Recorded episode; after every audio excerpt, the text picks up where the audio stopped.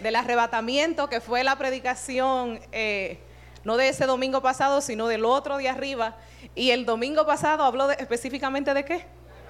De la gran tribulación. Y estaba hablando de que nos maravilláramos de ver lo que, lo que significaba lo que Jesús hizo en la cruz por cada uno de nosotros. O sea, cuando te dice, mira, te está librando de tiempo muy bueno que se van a vivir en esa tierra. Eso es lo que se va a vivir. Tiempos muy, pero muy difíciles. Y Él en la cruz nos libró de eso. Y en esa, ¿verdad? Esos dos temas es bien interesante porque son promesas que Dios nos dio a nosotros por medio, medio, medio, medio. ¿Sabe? Y yo digo, y hasta que llegue ese tiempo que no toca a ti y a mí hacer. A lo que llega el arrebatamiento, a lo que llega ese tiempo de la gran tribulación, que lo que creemos es que nos vamos a ir antes de que se dé. ¿Qué no toca a ti y a mí hacer? Y el tema de lo que le quiero compartir es corriendo de tal manera que alcancemos la meta. ¿Sabes qué? Yo no sé cuándo va a suceder. Popín decía, no hay nada que lo impida. O sea, puede ser hoy que Él llegó. Por así como puede ser hoy, puede ser en cuántos años. Yo no sé. ¿Sabe? aquellos primeros cristianos, ellos decían, el Señor está a la puerta. O sea, está ya pronto para llegar. Han pasado dos mil años y ¿qué ha pasado? No ha llegado. Y nosotros creemos, Y yo creo como Popín dice, en nuestra generación Él vendrá y nos iremos con Él. Pero ¿y si no llegara en ese tiempo? Si me pasaron 20 años, 30 años, 50 años y mira, fallecí. Se me acabó la vida aquí en esa tierra. ¿Cuál es, cuál es, cuál es la parte que me toca a mí? Yo me gozo y me alegro con todas las promesas que el Señor tiene para nuestra vida. Pero hay una parte que a nosotros nos toca hacer. Y es mantenernos en esta carrera firmes. ¿Sabe? A ti a mí nos pertenece mantenernos firmes. Y yo te hago la pregunta. Si tienes muchos años en el Evangelio, si tienes poco, muchas veces puede suceder que aún no haya pasado mucho tiempo. ¿Cuántas personas que estaban aquí, que tú los conocías y que amaban al Señor, hoy día tú puedes mirar para el lado y no están? ¿Alguien sabe de alguno?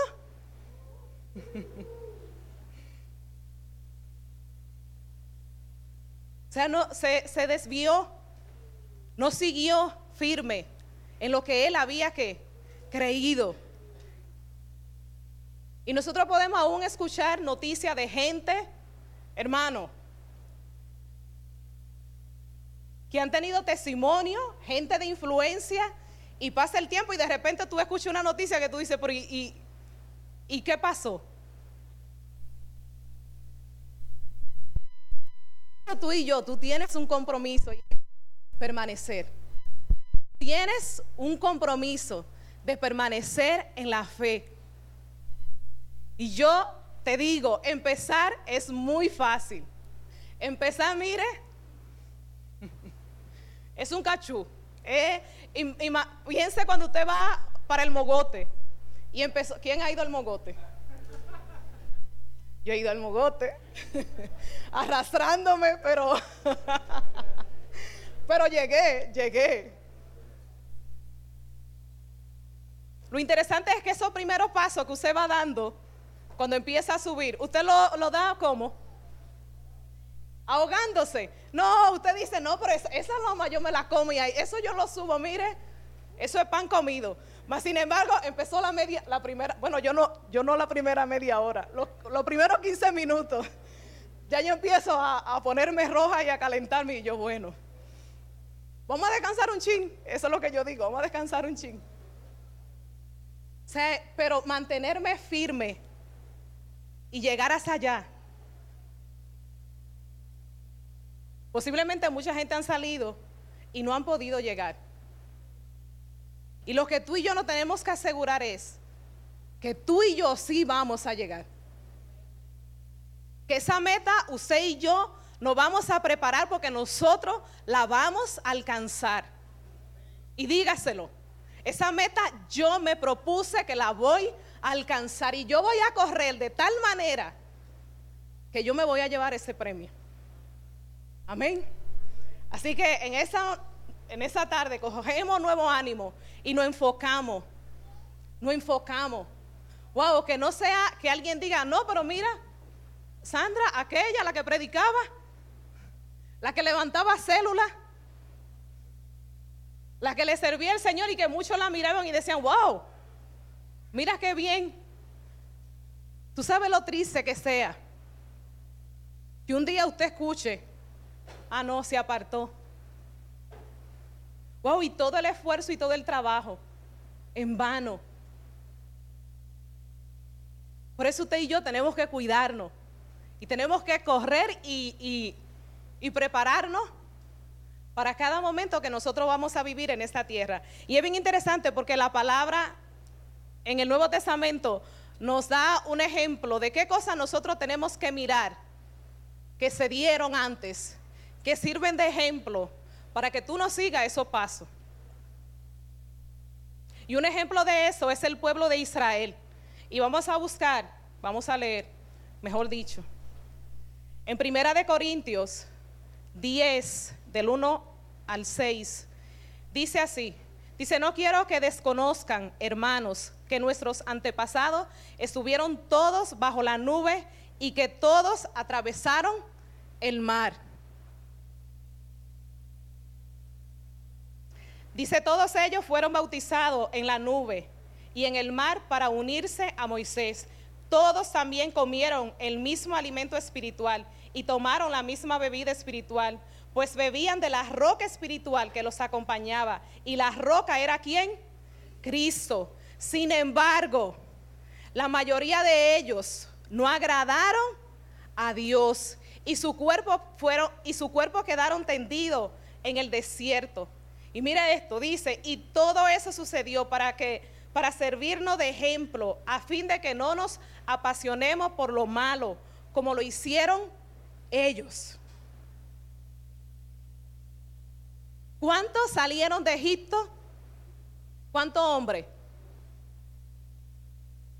Se estima que como unos 600 mil hombres, sin contar niños ni mujeres. Y de esos 600 mil hombres, ¿cuántos entraron a la tierra prometida? Dos. Y dice la palabra que ellos vieron abrirse el mar. Ellos comieron un alimento espiritual que le caía del cielo. Ellos bebían agua de una, de una roca. Usted, usted ha agua salir de una roca. Usted vio una piedra y le salió agua. Usted vio una, ¿verdad? Usted en el río, pero el río que está pasando. Pero usted aquí en el pueblo, usted ve una roca y le está saliendo agua por ahí, que podemos ir a beber. ¿Verdad que no? Ellos vieron proeza. Mas sin embargo, el camino que habían emprendido no pudieron qué? Llegar a la meta. Y dice la palabra que nos sirva eso de ejemplo a nosotros, para que nosotros no estemos copiando lo que ellos hicieron. Y usted y yo sabemos lo que hicieron, ¿verdad? Tristemente, tristemente. Otro ejemplo que te puedo dar, ¿verdad? Te doy el ejemplo del pueblo de Israel. Te doy también como ejemplo la vida de Salomón, el tercer rey de Israel, hijo de quién? De David. ¿Sabe? Y que Dios, aún antes de David morir, le dice, sabes que tu hijo me va a construir un templo. Y él va a ser tu, la persona que te va a seguir en el reinado. Y este hombre cuando Dios lo pone a reinar, le pide, le dice, dime lo que tú quieres, que yo te lo voy a dar. Y pidió lo mejor que podía pedir. Un corazón humilde. Wow, este hombre no pidió riqueza, este hombre no pidió una descendencia larga. Ese hombre dijo, yo quiero sabiduría para poder dirigir ese pueblo. Se estaba con el corazón que correcto. Él empezó muy bien. muy bien. Usted ve mucha gente que empieza muy bien, ¿verdad que sí? Y de repente, ¿qué pasó en el camino? ¿Qué nos sucede en el camino? ¿Qué pasa con nosotros? Y miren lo que dice la palabra que pasó con el rey Salomón. En Primera de Reyes 11, del 4 al 8, hablando de Salomón, dice en efecto, cuando Salomón llegó a viejo, cuando llegó a qué? A viejo, ya le habían pasado dos o tres años. Dice, sus mujeres le permitieron el corazón de modo que él siguió a otros dioses. Y no siempre fue fiel al Señor su Dios, como lo había sido su padre David. Por el contrario, Salomón siguió a Astarte, diosa de los Sidonios, y a Moloch, el detestable dios de los amonitas. Así que Salomón hizo lo que ofende a quién? Al Señor. Y no permaneció fiel a él como su padre David.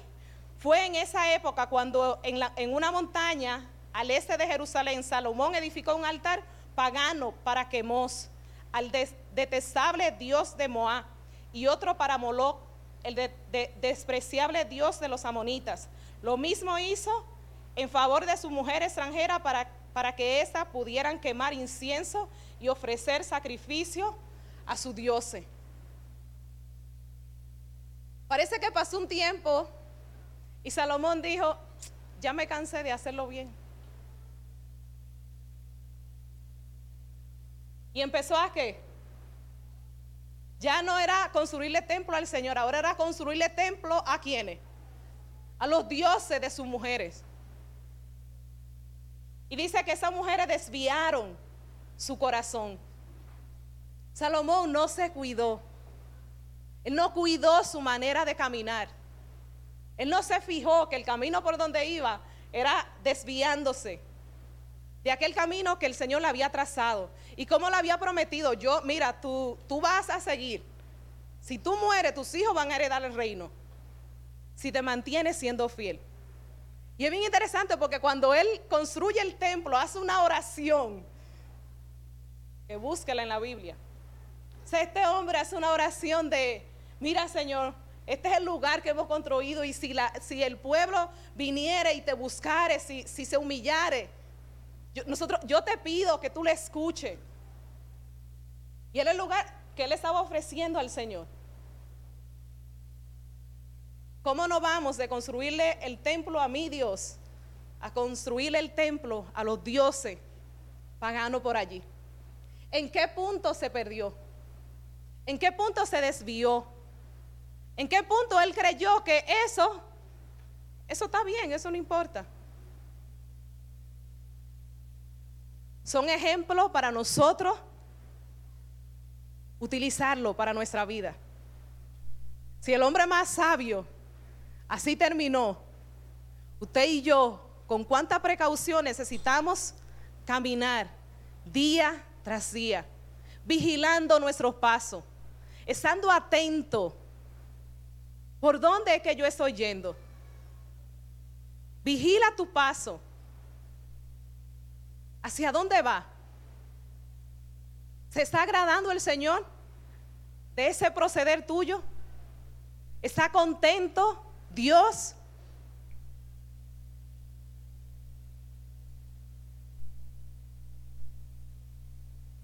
Pero qué bueno que hay consuelo. qué bueno que hay gente que sí lo podemos mirar y podemos decir, wow, qué bueno que están ahí en la palabra y que nos dan alivio a nosotros. Y te quiero hablar un poquito de lo que dijo Pablo. Una persona que al final de sus días eh, dio una declaración que yo digo, eso es lo que yo quiero decir. El día que me, que me toque, que yo sepa que ya esto se está acercando la hora. ¿Saben qué? Yo, yo quiero decir lo que Pablo dijo. Cuando él sabía que ya la hora de su muerte estaba a la puerta.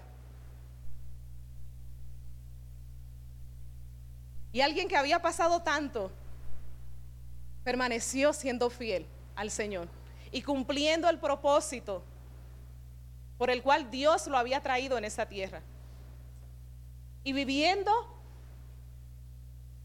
conforme a aquello que él había predicado. Lo que yo he dicho por tanto tiempo, hoy día lo estoy afirmando. Mis días se acaban, pero yo estoy diciendo, he permanecido en ese camino del que yo le he hablado a tanta gente.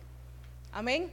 Y vamos a buscar en 2 de Timoteo 4, del 6 al 8. Mire lo que le decía él a Timoteo. Dice, yo por mi parte ya estoy a punto de ser ofrecido como un sacrificio.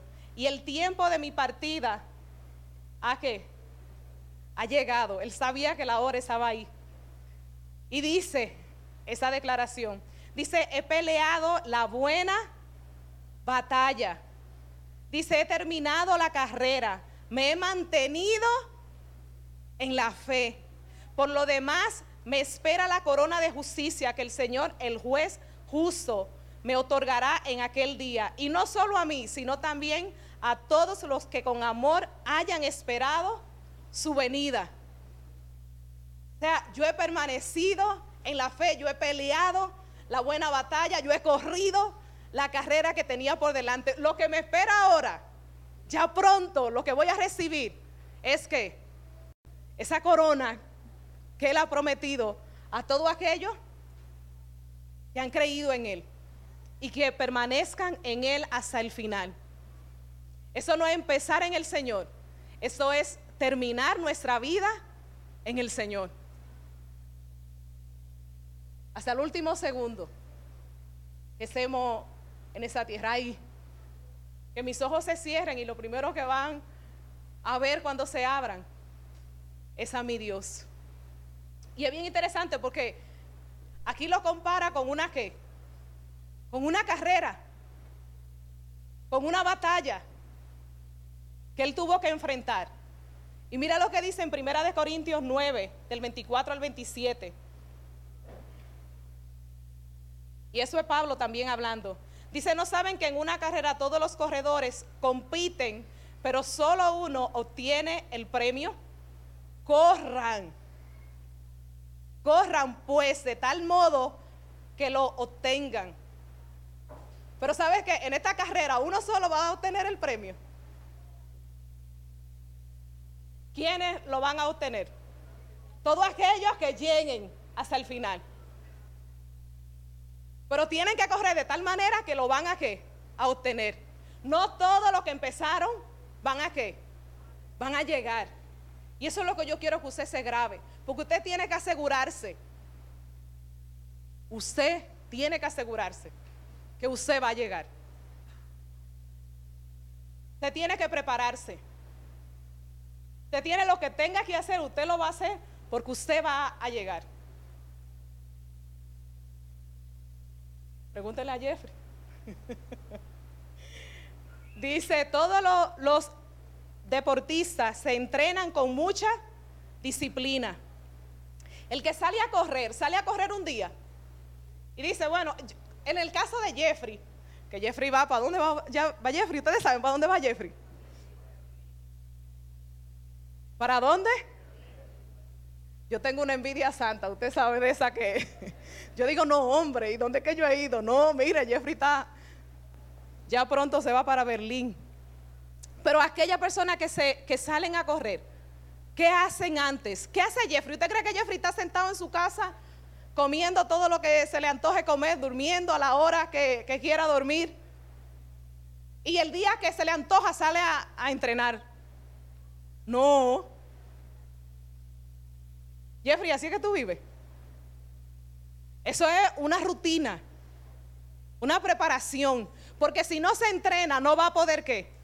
hacerlo, por más que él quiera, por más que Jeffrey diga, yo voy a llegar, no, yo voy a llegar. No, usted tiene que prepararse, tu cuerpo tiene que prepararse. Hay una resistencia que tú vas a adquirir de hacer el ejercicio. Mire, cuando yo llegué de mi último viaje, cuando yo estaba allá, yo estaba haciendo mucho ejercicio, ¿verdad? En algo tenía que invertir el tiempo. Y cuando llegué fuimos a montaña plana. Y yo subí eso era pan comido.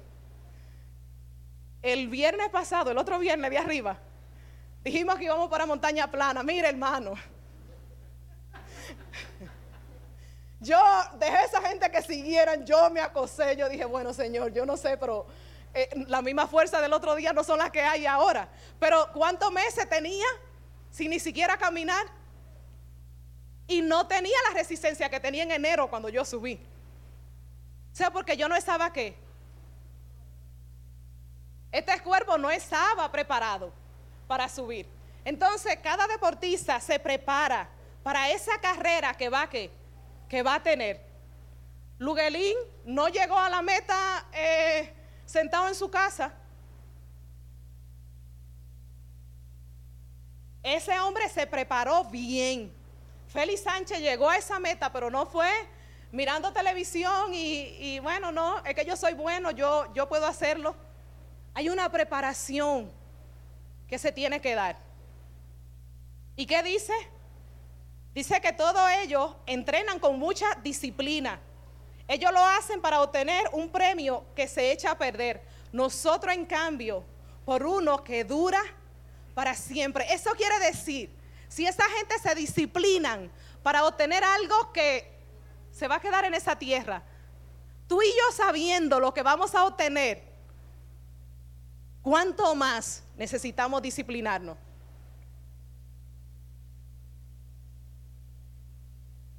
¿Cuánto más? Jeffrey, ya tú sabes, prepárate bien. Y Pablo sigue diciendo, así que yo no corro como quien no tiene meta, no lucho como quien da golpes al aire. O sea, esto no es a lo que salga. Bueno, pues vamos a ver, quizás yo llegue hasta el final. ¿Usted cree que así usted va a llegar? Él decía, yo no, yo no lucho tirando golpes al aire a lo, que salga ahí. No, yo voy a tirar y yo voy a tirar y yo sé que voy a, a cuando yo le dé. Y usted sabe que cada golpe en el aire es algo que le da favor a tu contrincante. O sea, que tú lo tienes en contra tuya. Cada golpe que tú tiras al aire Y Pablo sigue diciendo, más bien, golpeo mi cuerpo y lo domino, no sea que después de haber predicado a otro, yo mismo quede descalificado. Después de hablar tanto, usted se imagina después de usted y yo hablarle tanto a la gente. O sea, al final. Usted se puede, no, no, eso me tiene que dar a mí una indignación. No, eso no es posible. Eso no puede suceder. Entonces, ¿cómo nosotros nos disciplinamos? ¿Cuáles son las disciplinas espirituales que yo tengo que llevar a cabo si yo quiero, ¿verdad? Llegar hacia esa meta. ¿Se quiere llegar, verdad que sí? Yo quiero llegar. Por esto no, no es a lo que venga.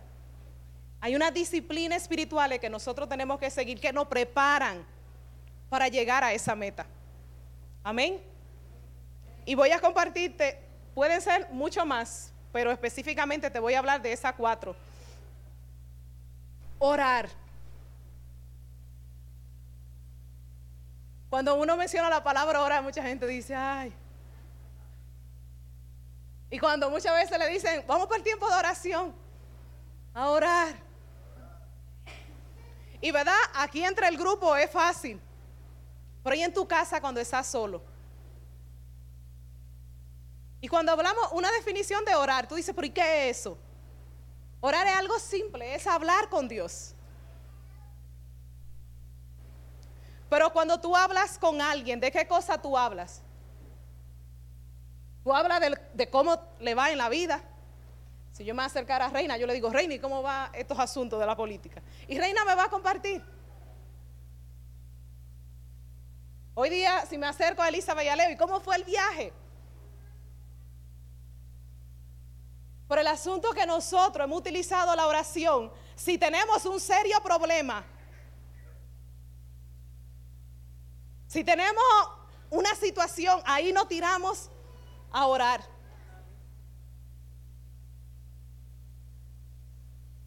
Y para pedir, Señor, mira eso que necesito, mira aquello.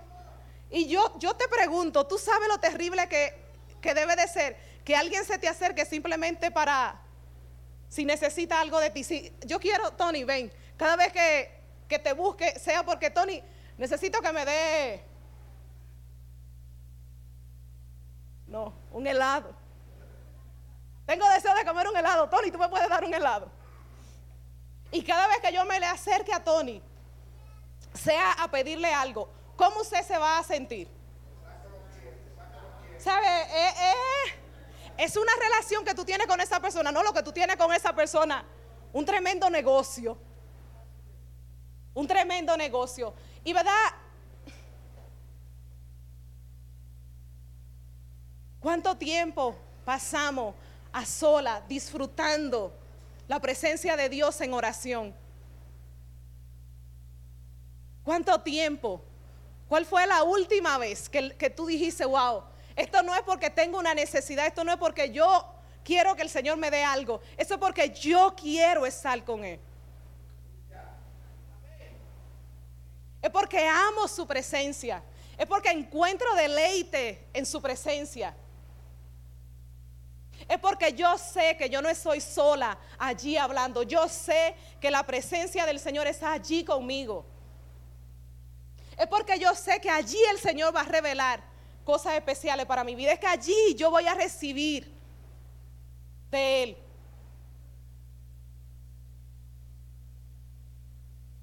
¿Cuánto tiempo sacamos para acercarnos a Dios en oración?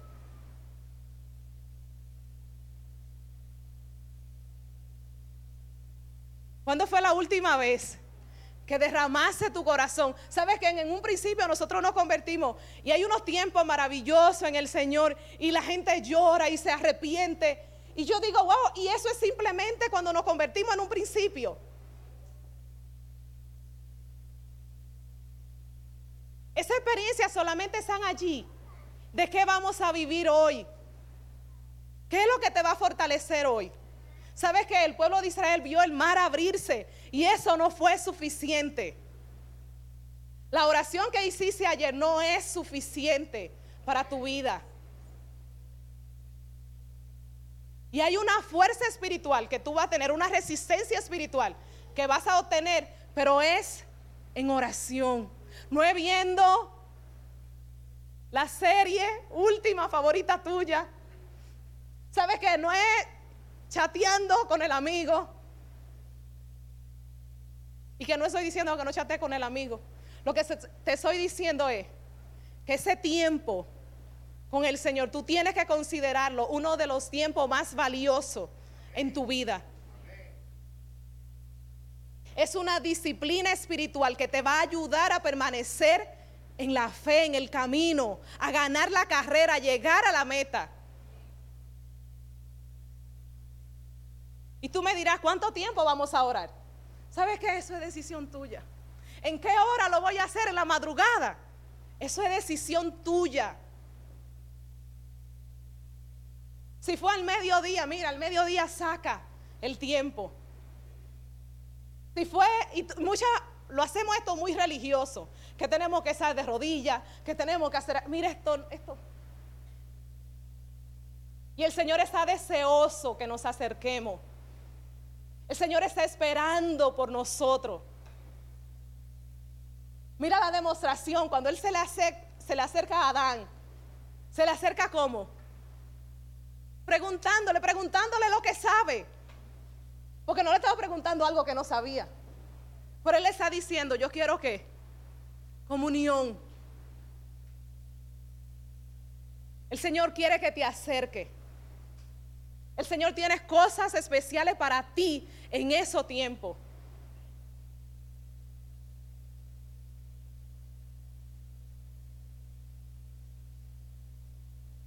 Hermano, aproveche el tiempo. Aproveche el tiempo. Y yo le puedo asegurar, una vez yo recuerdo que una persona estaba pasando por un momento difícil y yo le digo, acércate a Dios y ora.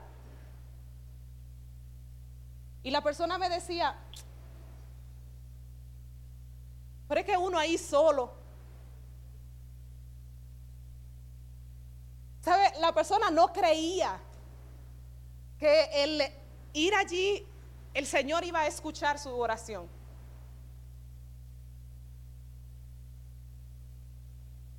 Mas, sin embargo, ¿qué es lo que nosotros vemos?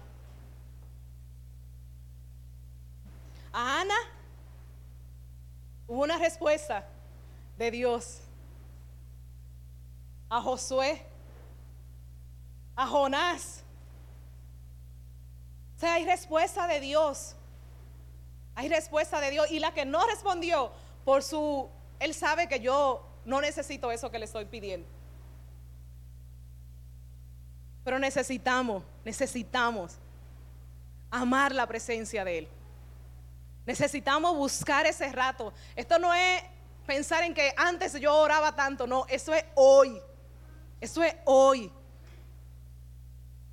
Amén. Y vamos a leer algunos versos. En Mateo 26, 41 dice la palabra, Jesús hablando, estén alerta y oren para que no caigan en tentación. ¿Para que no qué?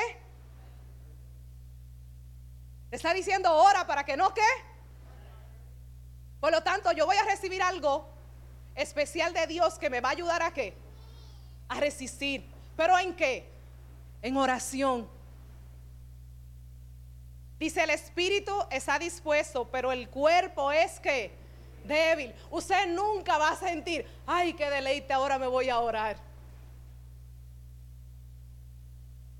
El cuerpo tuyo, ¿qué es lo que te va a decir? Quédate ahí descansando. Quédate ahí haciendo cualquier fullería. Sea, por este cuerpo no puede dirigirse él. Este cuerpo tiene que someterse. Y usted que va a someter a su cuerpo. Amén. Dice en Filipenses 4, 6 al 7. Dice, no se inquieten por nada, más bien en toda ocasión, con oración y ruego presenten sus peticiones a Dios y denle gracia y la paz de Dios que sobrepasa todo entendimiento cuidará sus corazones y su pensamiento en Cristo Jesús. Aquella persona que aprende a ir a depositar todas aquellas cosas que le preocupan, van a salir de ese tiempo de oración con un corazón como en paz Ay, qué felicidad, gente. qué bueno que esa ansiedad se puede quedar allí. Qué bueno que me puedo levantar de allí y seguir tranquilo. Pero eso lo vive. ¿Quién lo vive? El que ora. El que sabe entregar en oración su situación al Señor. Amén. Segunda disciplina, lea la palabra. Lea la palabra, ame la palabra. ¿Sabes qué? Este es el regalo de Dios para nosotros. Es un regalo. Es un tesoro que nosotros tenemos. Pero tiene que ser algo más que sentirte obligado a que tiene que hacerlo. Tiene que ser un amor tan grande por tu Señor si yo no leo esta palabra, yo no conozco lo que el Señor quiere que yo haga. Y si realmente yo amo a Dios y yo quiero serle fiel, yo necesito acercarme a esa palabra. ¿Para qué? Para conocerlo. Para saber cómo es que Él quiere que yo esté caminando en esa tierra. Necesitamos empezar a amar la palabra. Eso es allí, por eso es allí, ¿eh? mire, para nutrirnos, para enseñarnos, para conocer a Dios. No hay forma de que conozcamos a Dios si no conocemos la palabra. Y usted y yo tenemos la dicha que tenemos, yo no sé cuántas Biblias, si yo me pongo a contarlas, tengo en mi casa, son muchas. Pero qué tristeza si yo tuviera esa Biblia, esa Biblia tan llena de, de polvo. Sea, se está perdiendo el tesoro. Necesitamos leer la palabra. Es vida. Nos instruye, nos corrige, nos enseña, nos muestra el camino para llegar al Padre. Amén. En el Salmo 119, 97 dice, cuánto amo yo tu ley. El salmista está diciendo y expresando que y en ese entonces lo que ellos tenían era que la ley. No tenían la Biblia completa como la tenemos nosotros hoy día. Pero el salmista está diciendo, oh, cómo yo amo tu ley, cuánto yo amo tu ley. Dice, todo el día medito en ella, está pensando en ella. Y en el Salmo 109, 119, 105 dice, tu palabra es una lámpara a mis pies. Dice, es una luz en mi sendero. Ella alumbra mi caminar. Es una luz que me, me va aluzando y así yo puedo caminar por tierra como firme. ¿Podemos decir lo mismo que el salmista? Que amamos la palabra del Señor, que es una delicia para nosotros, que acercarnos a ella es con agrado.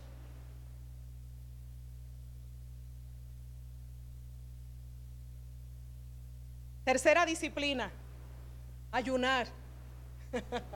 y no es pasar hambre. Hermano, no es pasar hambre. Si usted dice, bueno, pues yo voy a ayunar y se pasó el día entero sin comer y lo pasó haciendo lo que usted quería hacer por ahí, usted pasó hambre. Y no pasé hambre de balde. ¿Para qué hacer eso? O sea, ayunar es decirle al Señor, yo dispongo todo mi deseo a estar contigo. Y aún desearía comer, pero yo no voy a comer. Porque ese tiempo yo lo voy a sacar para yo estar contigo. Es un tiempo que usted saca para pasarlo con el Señor. En alguna ocasión hay un propósito específico que usted está pidiéndole a Dios la intervención de Él y tú dices, mira, Señor, esto es en serio. Es tan en serio que lo estoy tomando que ni voy a comer. Y si a usted le gusta la comida como a mí, yo siempre digo que bueno es comer. El otro día yo termino y Elisbe me dice, bueno, yo no puedo decir lo mismo porque ella no había comido, pero yo, yo disfruto comer. Yo doy gracias a Dios por esa dicha, ¿verdad? De disfrutar esa comida. Y te voy a presentar un ejemplo de ayuno que es bien interesante. Y está en el libro de Jonás. Usted me dirá, ¿y vas a sacar algo del libro de Jonás para hablar de ayuno? Sí, hermano. Te voy a decir lo que hizo el rey de Nínive cuando escuchó el mensaje que Jonás le estaba dando. Un hombre que no conocía a Dios, un hombre impío y que el juicio estaba determinado para ello. En 40 días el Señor ha declarado que va a venir juicio sobre esa ciudad. Y cuando ese rey escuchó el mensaje, escuche lo que él dijo. Dice, cuando el rey de Nínive se enteró del mensaje, se levantó de su trono, se quitó su manto real, hizo duelo y se cubrió de ceniza. Dice, luego mandó que se pregonara en Nínive, por decreto del rey y de su corte, ninguna persona o animal. Aquí es quién? Todo el mundo Dice, ni ganado, ni ganado lanar o vacuno, probará alimento alguno, ni tampoco pasará ni beberá agua. Al contrario, el rey ordena que toda persona, junto con sus animales, haga duelo y clame a Dios con todas su fuerza. Ordena asimismo que cada uno se convierta de su mal camino y de sus hechos violentos. Está reconociendo que nosotros no hemos vivido bien. Y dice él, ¿quién sabe? Tal vez Dios cambie de parecer y aplaque el ardor de su ira y no perezcamos. O sea, un hombre impío está declarando, aquí hay ayuno a nivel nacional. Y no tan solamente la persona, los animales. Y vamos a que aclamar a Dios. Porque tal vez Él tenga misericordia de nosotros y no traiga la sentencia que Él ha declarado sobre nosotros. Un hombre impío Eso fue lo que hizo. Y la respuesta de Dios a eso, ¿cuál fue? Al ver Dios lo que hicieron, es decir, que se habían convertido de su mal camino, cambió de parecer y no llevó a cabo la destrucción que le había anunciado. ¡Wow! El Señor cambió de parecer. ¿Cambió el Señor de parecer? Sí. Él vio que se humilló, que esta nación se humilló. Y dijo, pero ¿qué es lo que yo quiero? Era que se humillaran, era que se arrepintieran.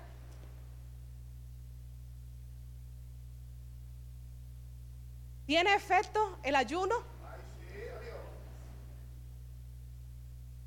¿Cuándo fue la última vez que ayunaste?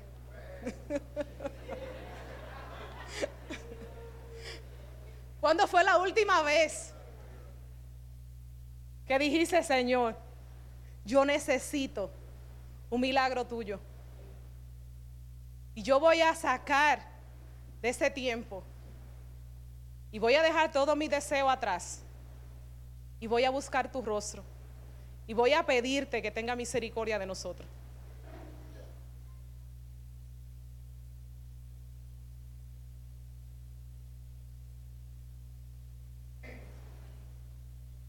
Imagínate si todos nosotros nos unimos en un propósito, pero con el corazón. ¿Sabes que esta gente reconocieron? Nosotros hemos hecho lo malo. Y nosotros vamos a ayunar, pero nosotros no vamos a seguir en qué? En lo mismo. Nosotros nos estamos arrepintiendo de nuestro mal caminar. Amén. Tercera disciplina. Congregar, cuarta, sí, muy bien, están pendientes, muy bien, así es. No se están durmiendo. cuarta disciplina, congregarnos. Y sabes que es, es congregarnos, pero congregarnos con el corazón correcto. No es llegar aquí al servicio y que mi mente esté volando. Yo recuerdo cuando yo me convertí. Yo llegaba aquí al servicio y en esos tiempos de pelota, en esos tiempos de pelota, hermano, yo estaba aquí y comúnmente los domingos los juegos eran a las 4 o a las 5 de la tarde, que eran los tiempos donde estábamos en el servicio. Y hermano, yo deseaba con todo mi corazón que ese servicio se acabara. Porque yo quería saber qué está pasando. ¿El está perdiendo o está ganando? Y estaba aquí físicamente, pero mi mente no estaba aquí. Y es más, es más, si a mí me hubiesen puesto a elegir qué tú querías, estar aquí o estar en el play. Yo no iba, mire, yo no iba a pensarlo dos veces. Yo te iba a decir, aquel es el lugar donde yo quiero estar. Y por eso te digo, es más que llegar a ese lugar. Es saber que el Señor ha hecho cita divina con su iglesia. Él ha hecho una cita para nosotros. Y Él ha prometido estar en medio de nosotros. Cada día que usted llega aquí, la presencia del Señor, tu Salvador, tu Rey, tu Redentor, está aquí en medio de nosotros.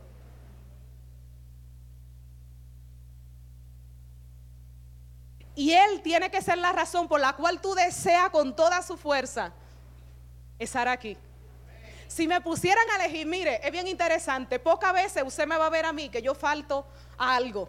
Si usted me vio que yo falté, mucha gente, si ve que yo no soy, inmediatamente me llama y me dice, Sandra, ¿tú estás bien?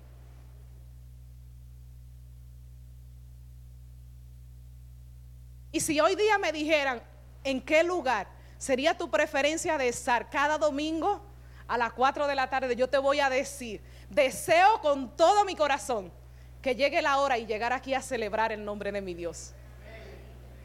Y tienes que venir con el corazón de que aquí tú vas a encontrarte con tu Dios que Él es la razón, Él es lo que te mueve a llegar aquí. ¿Sabes que todo sucede? Son una bendición especial para mi vida.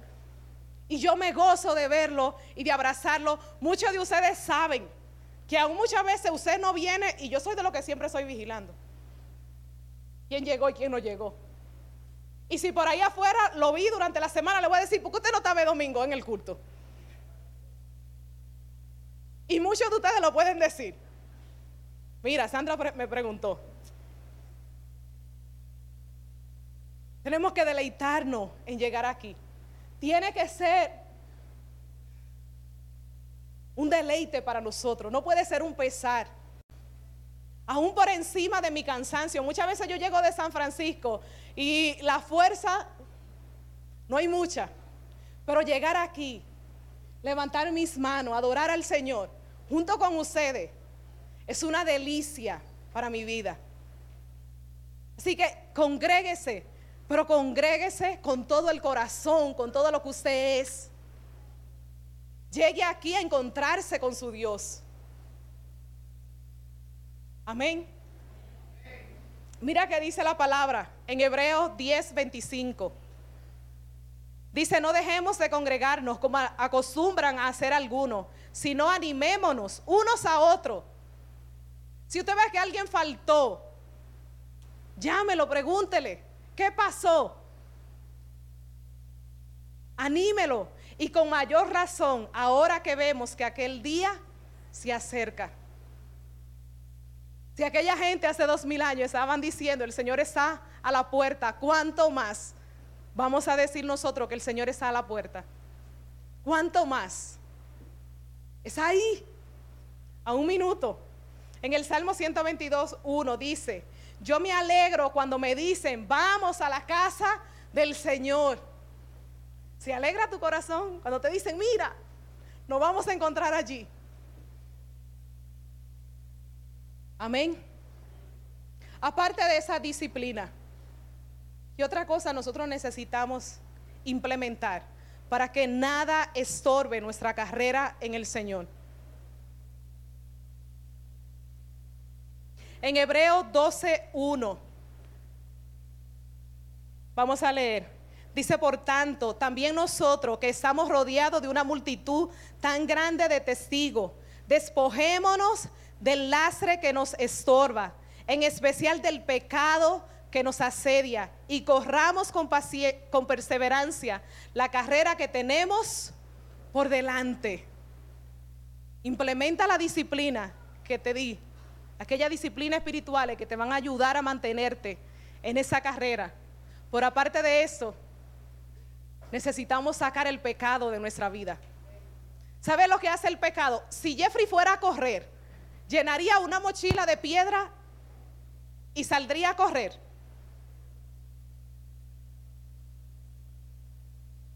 Si llenara una mochila de piedra, es más, te voy a poner un saco un saco, y él empezara en Berlín a caminar con un saco ahí, amarrado en la espalda, llegaría muy lejos él. Igualmente tú y yo no vamos a llegar muy lejos si nosotros no nos despojamos del pecado. No hay forma de que lleguemos hacia esa meta en pecado. Y verdad, cuando digo, porque tú dices, pero vamos a pecar todos. Estoy diciendo un hábito de pecar. Es aquel que tiene un problema con la mentira, pero no se aparta de la, de la mentira. Cada vez que tiene la oportunidad se tira su mentira.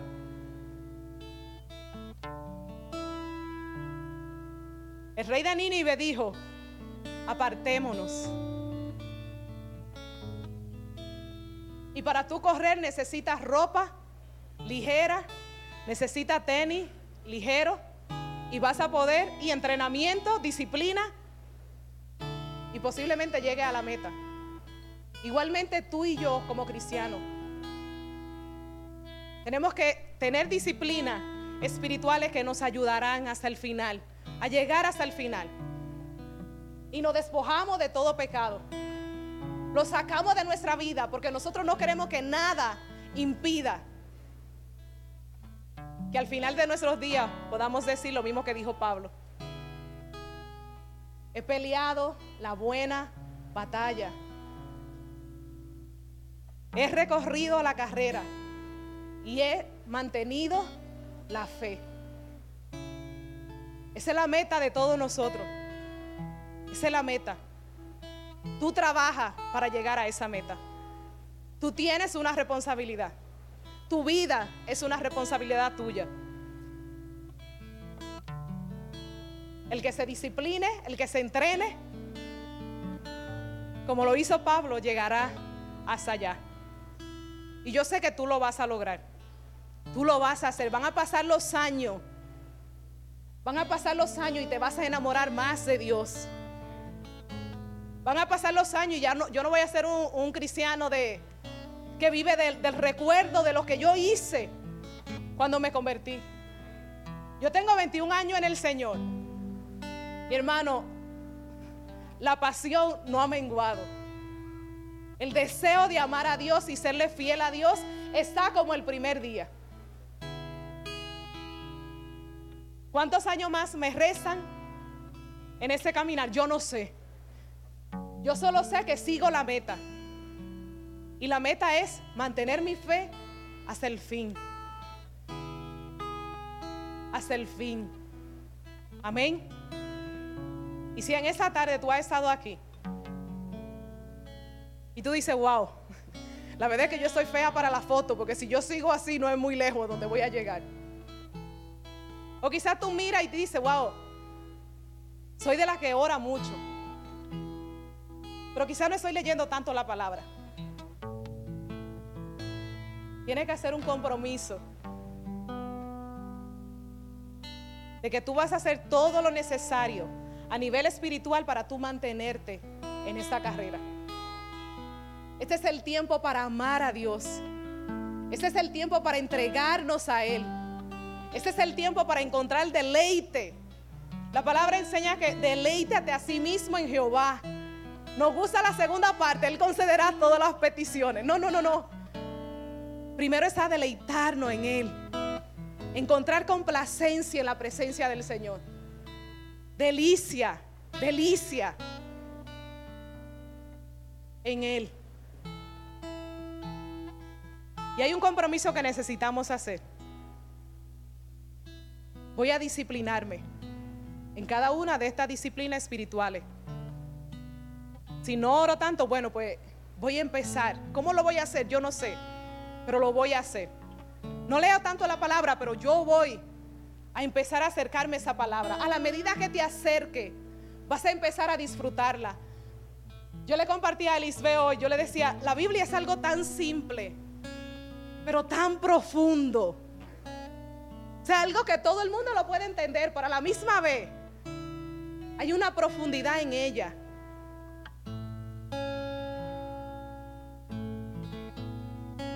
¿Cuánto quieren disciplinarse a nivel espiritual? ¿Cuánto quieren llegar a la meta? ¿Cuántos se van a despojar de aquel pecado que sabe que si persisto en él, voy a tener bien pendiente el ejemplo de Jeffrey. Jeffrey no ganaría, o no, no es una competencia, pero no llegaría a la meta si tuviera un saco de piedra. No vas a llegar muy lejos si no te apartas del pecado. Si en algo esa palabra te, te ministró, yo te pido que te pongas sobre tus pies.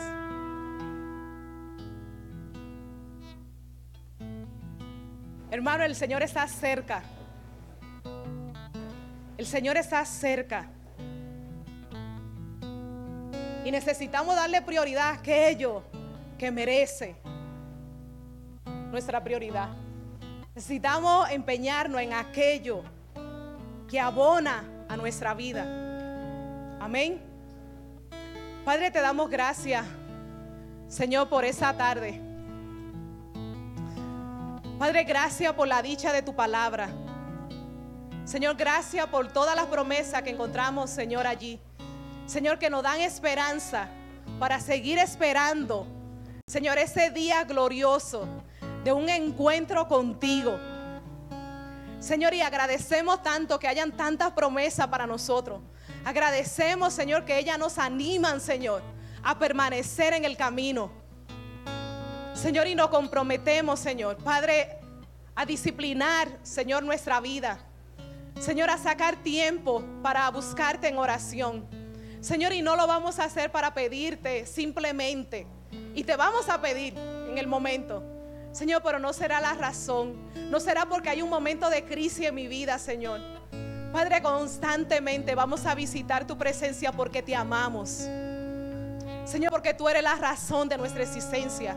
Señor, y vamos a tener propósito de ayuno. Vamos a humillar nuestro cuerpo, Señor, y vamos a buscar tu presencia. Señor, nos vamos a congregar con alegría. Señor, no va a ser un pesar para nosotros. Vamos a decir como el salmista. Señor, yo me alegro con lo que me dicen. A la casa del Señor iremos. Dios de los cielos. Ayúdanos, Señor, a enamorarnos de ti, Señor.